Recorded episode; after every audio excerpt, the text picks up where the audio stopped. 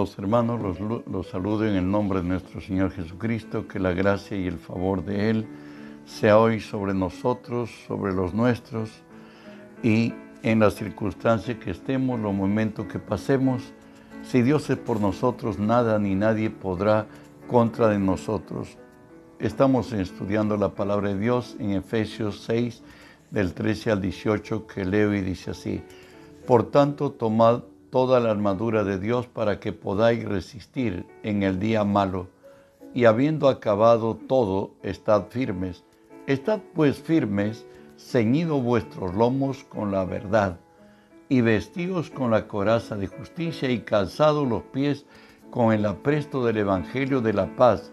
Sobre todo tomad el escudo de la fe con que pagáis, podáis apagar los dardos de fuego del maligno y tomad el yelmo de la salvación y la espada del Espíritu que es la palabra de Dios, orando en todo tiempo y en toda con toda oración y súplica en el Espíritu y velando en ello con toda perseverancia y súplica por todos los santos. Oramos, Padre, bendigo tu nombre. Te doy gracias, Señor, que siendo Dios me concedes el privilegio de presentarme hoy delante de ti y ponerme por ti delante de tu pueblo. Por ello, Señor, te cedo mi pensamiento, mis razones, mi voluntad, las palabras de mi boca. Tú que vives en mí, haz tu obra a través de mí, Señor. Y por tu nombre, Jesús, toma autoridad sobre toda fuerza del mal que se haya filtrado en este lugar o al lugar a donde alcance esta señal. En tu nombre los ordeno que se aparten, los echo afuera, en el nombre de Jesús. Y en el nombre de Jesús, Dios Espíritu Santo, permíteme decirte bienvenido Espíritu Santo, unge mis labios con tu poder, pon tus palabras en mi boca, unge los oídos de mis hermanos para que tu palabra se quede en nosotros. Estamos estudiando, hermanos, la armadura de Dios Hoy nos dice, estamos estudiando también, nos dice la Escritura, estad firmes, ceñidos vuestros lomos con la verdad. Ceñidos vuestros lomos con la verdad. Hablábamos de cómo la religiosidad ha ido tergiversando el mandamiento y la tradición se ha impuesto a lo dicho por Dios y hemos hablado eso ayer y hoy continuamos hablando acerca de que ceñamos nuestros lomos con la verdad. Venidos a Cristo, Dios nos ha dado una nueva vida y esta vida está centrada en una persona, en Jesús. Dijimos que en el Nuevo Testamento hay 200 cuatro versículos con 214 afirmaciones que nos dicen quiénes somos, qué tenemos y qué podemos en Cristo. Es un mural pintado con la sangre de Jesús y si nosotros llegáramos a reconocerlo, llegáramos a creerlo y llegáramos a caminar en eso, seríamos la gente más aceptada por el mundo. Por ello no dice la palabra, levántate, resplandece, que la gloria del Señor ha nacido sobre ti. Continuó, Primera de Corintios 6, 17, no dice lo que aconteció venidos a Cristo. Pero el que se une al Señor, un espíritu es con Él. Hoy los cielos y la tierra se han fusionado Jesús dijo que el reino de los cielos se ha acercado y hoy no está tan arriba en el cielo, ya está en ti, está en tu corazón. El rey vive dentro de ti. Él es Jesús. De ahí que nos dice, según de Corintios 3:5, no que seamos competentes por nosotros mismos para pensar algo como de nosotros, sino que nuestra competencia proviene de Dios. Recuerda que ahora Dios es tu Padre y tienes que pensar realmente como hijo del Rey, como hijo del soberano de los cielos y de la tierra. Algo más nos dice la palabra, según de Corintios 4, 7, pero tenemos este tesoro en vaso de barro para que la excelencia del poder sea de Dios y no de nosotros. La presencia de Cristo que hoy vive en ti, que vive en mí, está pues en esta casa de barro en la cual vivimos, que en el caminar del tiempo se va envejeciendo y va tornándose más tosca, más sirve, pero dentro de nosotros vive Cristo. Dice, ¿para qué? Para que la excelencia del poder sea de Dios y no de nosotros. Bueno, toda la gloria sea a Él. Recuerda que Dios no comparte su gloria con nadie y todo lo que nos sucede es por pura gracia. En Efesios 6:10 nos dice, por lo demás, hermanos míos, fortaleceos en el Señor y en el poder de su fuerza. Recuerda que también en Efesios 3:6 nos dice la palabra que nosotros somos coherederos de Dios en Cristo Jesús. Con Cristo somos, estamos asociados por virtud de Dios. A nosotros nos añadieron, nos dieron herencia por el hecho de ser de Cristo. Pero hay una verdad, todo esto funcionará en nuestras vidas, esta gracia y esta gloria que tenemos en Cristo, lo dice Jesús en Juan 15:5. Yo soy la vid, vosotros los pámpanos, el que permanece en mí y yo en él, éste lleva mucho fruto, pero separados de mí, nada podéis hacer.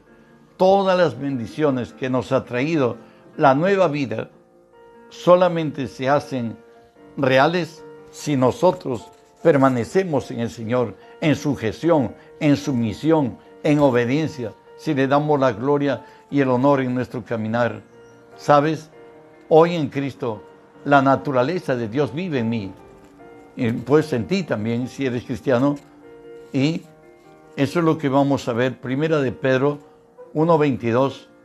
Siendo renacidos, dice, no de simiente corruptible, sino de incorruptible, por la palabra de Dios que vive y permanece para siempre. Necesariamente tú eres hombre, yo también, o mujer, nuestras hermanas. Hemos sacado los rasgos de nuestros padres y si alguien conoció a ellos o los conoce, nos dicen, oye, tú eres hijo de, tal, ¿no? Tú eres hijo de, de tal o cual. Te hablan nombre de papá o mamá, porque hemos nacido a semejanza de ellos. Pero ahora tenemos la imagen y semejanza de Dios. Dice que no hemos nacido de simiente, no hemos nacido de simiente corruptible, sino de incorruptible. A todos los niños no sé, hay un aire. Todos buscamos amar a un niño, acariciarlo, apachurrarlo, apretarlo. ¿Por qué? Porque un niño es hermoso. Pero después cuando avanzan los años, ya no nos ven tan hermosos. Sin embargo, en Dios hemos nacido de naturaleza incorruptible. Hemos vuelto al estado original que fue creado el hombre imagen y semejanza de Dios. Y de ahí, hoy para Dios, ¿sabe qué somos? Escúchalo, Efesios 2.19.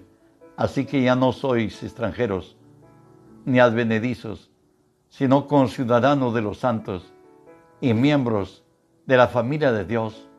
Hoy puedo decirle a Dios, Padre, hoy puedo decirle, mi Dios, Primera, ¿Y por qué puedo decirle esto? Primera de Juan 4:13 dice, en esto conocemos que permanecemos en Él y Él en nosotros, que nos ha dado su Espíritu. Eso es lo que vino a vivir en nosotros. Esa es la nueva criatura.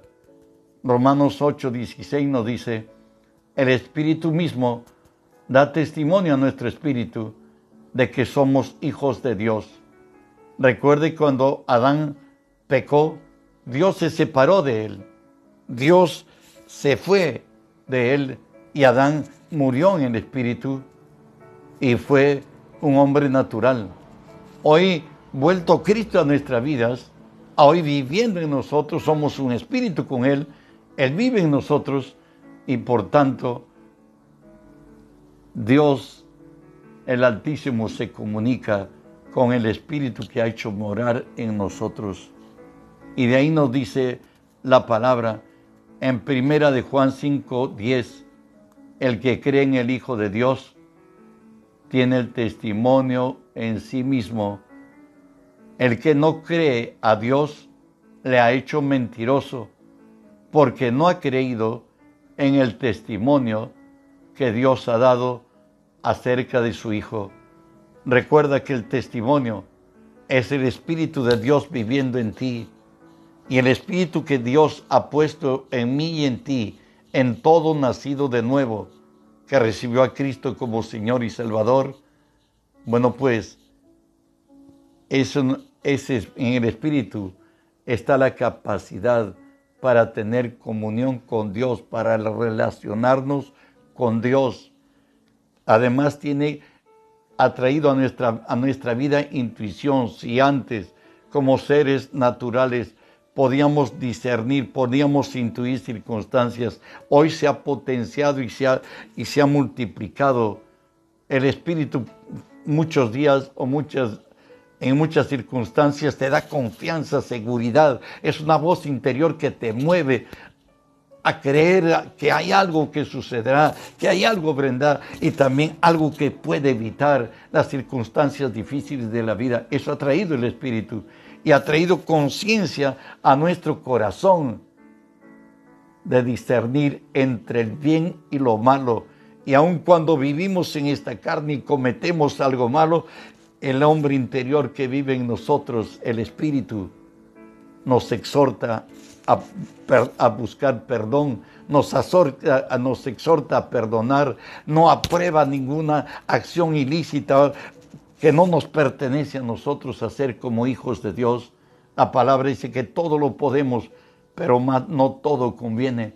Todo lo podemos, mas no todo edifica a, nosotros cristianos no nos han lavado la cabeza, sino que Dios habita en nuestro corazón y Él tiene el control de nuestra existencia. Por ello que somos nuevas criaturas y todo lo viejo ha pasado. Además de esta gloria que Dios trae, que Dios mismo eh, vive en nosotros, ¿sabe qué? Ya no tenemos pasado y estamos sin pecado. ¿Cómo es esto? Romanos 6:6 nos dice así, sabiendo esto que nuestro viejo hombre fue crucificado juntamente con él, para que el cuerpo de pecado sea destruido a fin de que no sirvamos más al pecado. Recuerda que el rebelde que hubo en nosotros, aquel que estaba hastiado de pecado, estaba consumado en maldad, eh, maldiciones que sobrevenían sobre él. Jesús, a ese hombre viejo que habitó en cada quien de los miembros de su cuerpo, la iglesia, juntamente con Cristo fue llevado a la cruz para que el cuerpo de pecado sea destruido a fin de que no sirvamos más al pecado. Recuerden que Dios al hombre viejo nunca quiso ni regenerarlo, porque nunca procedió de él. Fue a causa de la caída de Adán que el hombre fue concebido en pecado y el pecado continuó generaciones tras generaciones. Jesús exterminó para siempre al poder del pecado que nos llevaba y nos conducía a la muerte, al hombre viejo, cargado de maldiciones, hastiado de sinsabores, lo llevó a la cruz. Nuestro pasado ya no existe. Sin embargo, hay una conciencia dentro de nosotros que necesitaba algo más para hacernos totalmente libres. Hebreo 9:14 nos dice así, ¿cuánto más la sangre de Cristo, el cual mediante el Espíritu Eterno se ofreció a sí mismo a Dios, se ofreció asimismo sin mancha a Dios, limpiará vuestras conciencias de obras muertas para que sirváis a Dios vivo.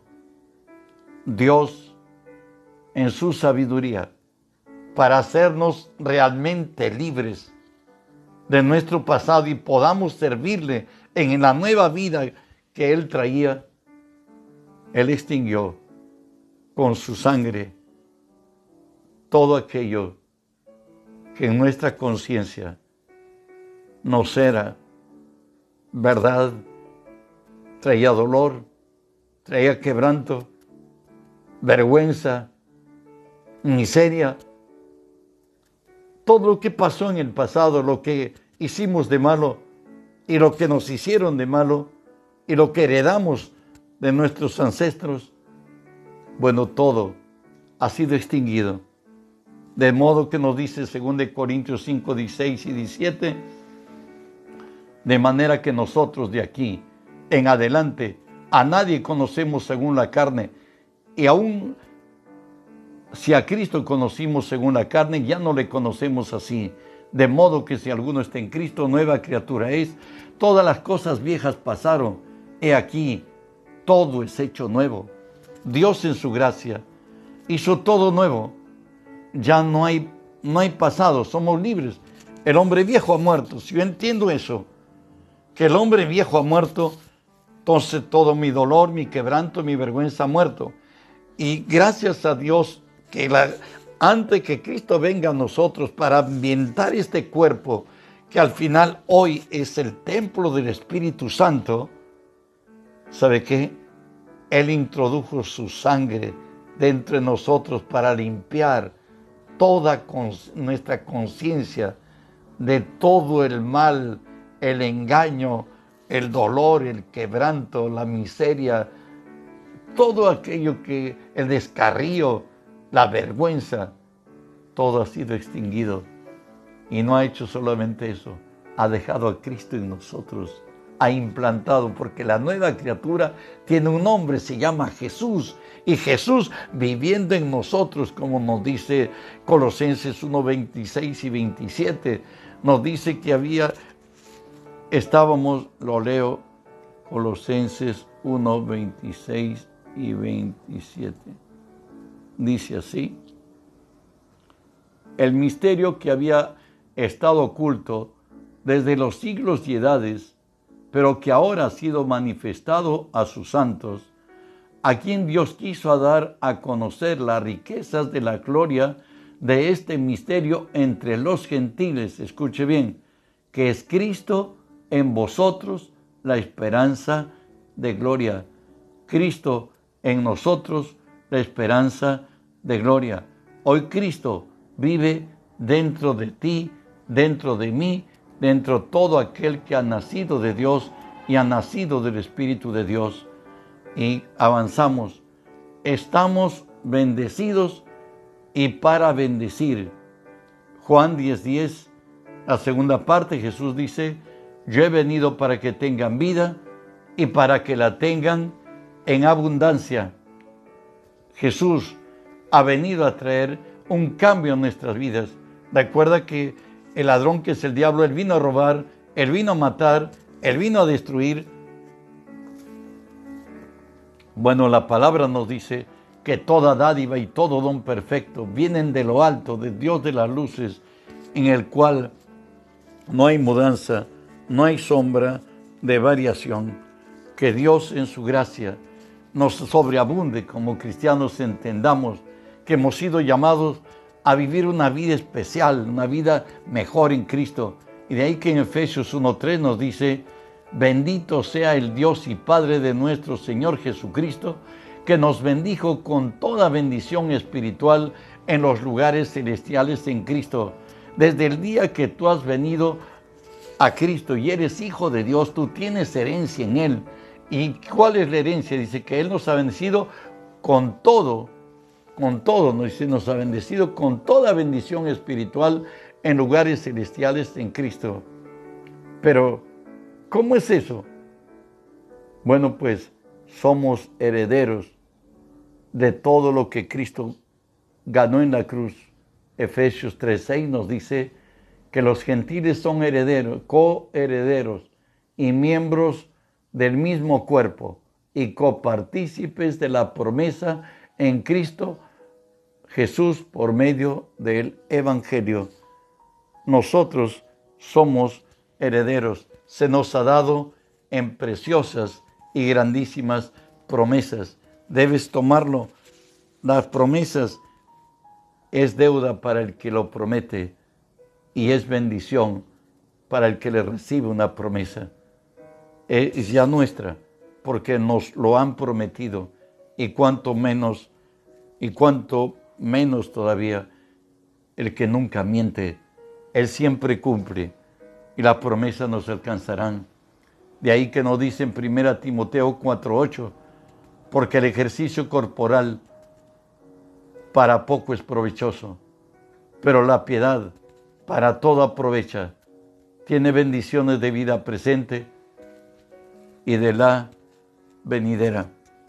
O sea, la salvación que nos han llamado nos garantiza que aquí en esta tierra vamos a tener bienestar, satisfacción y contentamiento. ¿Y por qué digo eso? Porque bienaventurado, el primer mensaje que Jesús habló fue las bienaventuranzas. Y las bienaventurado es sinónimo de bienestar, satisfacción y contentamiento para esta vida y allá en la eternidad a plenitud, ya en la misma presencia de, real de Jesús con nosotros como Rey y Señor y Dios eterno. De ahí que nos dice Colosenses 2.10, y vosotros estáis completos en Él, que es la cabeza de todo principado y potestad. Pero ¿sabe qué? Nosotros hoy vivimos en el Espíritu y actuamos en el Espíritu. ¿Cómo es eso? Gálatas 5, 24 y 25 nos dice, por los que, los que son de Cristo han crucificado la carne con sus pasiones y deseos. Si vivimos en el Espíritu, andemos también por el Espíritu. Acá nos dice, si tú eres espiritual, has, has crucificado la carne y sus pasiones y sus deseos. El mismo Espíritu que vive en ti y en mí nos anhela ardientemente. Él no comparte su gloria con nadie nos dice la Escritura que 1 Corintios estoy hablando, capítulo 10, verso 23, dice, todo lo puedo, pero no todo conviene. Todo lo puedo, pero no todo edifica. Si cuando estés tentado a ir o ver o hacer algo, pregúntate si Cristo lo haría y si tu corazón y la palabra que has leído en la Biblia te dicen que sí, hazlo. Pero si lo, lo que vas a hacer contradice lo que Dios dice en su palabra y lo que Cristo es, bueno, no lo hagas. Romanos 8:14 también nos dice, porque todos los que son guiados por el Espíritu de Dios, estos son hijos de Dios. Recuerda que toda la generalidad de la vida como cristianos está escrito en la palabra, pero lo que es personal para cada uno, el Espíritu Santo nos lo va a revelar. De ahí que nos dice la palabra en Proverbios 8, 17 al 19, nos dice, yo amo a los que me aman y me hallan los que temprano me buscan. Y ahí nos dice que la bendición de Dios sobrepasa al oro y al oro refinado.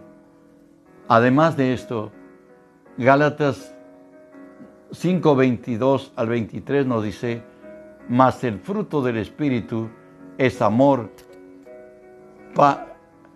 gozo, paz, paciencia, benignidad, bondad, fe, mansedumbre, templanza.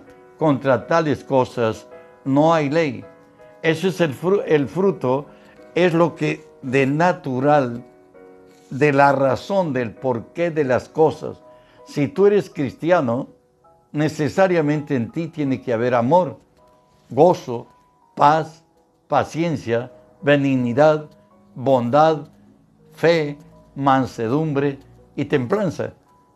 Si ello no existe, oye, de repente no has nacido de nuevo, vuélvete a Dios y recibe a Cristo como Señor y Salvador y verás que tu vida cambia. Filipenses 4, 12 a 13 nos habla del caminar del hombre y nos dice Pablo así, sé vivir humildemente y sé tener abundancia. En todo y por todo estoy enseñado, así para estar saciado como para tener hambre, así para tener abundancia como para padecer necesidad. Todo lo puedo en Cristo que me fortalece. Como cristianos, ya hemos cambiado. A nosotros no nos puede cambiar ni la posición social, ni la posición económica. Dios nos llevará de gloria en gloria. Alcanzaremos otros niveles mayores. Llegaremos a ser cabeza, porque para ello nos llamaron. Pero sin embargo, cuando estemos en, a las alturas, Pablo dice, yo sé vivir humildemente y sé tener en abundancia. No me da a mí soroche cuando subo arriba y estoy muy en alto y no estoy deprimido cuando pasa momentos de dificultad. ¿Por qué? Porque hay una garantía. Segunda de Corintios 2, 14 y 15.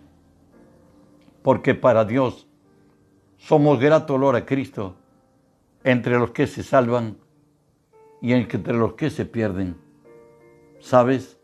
Él siempre nos lleva de triunfo en triunfo.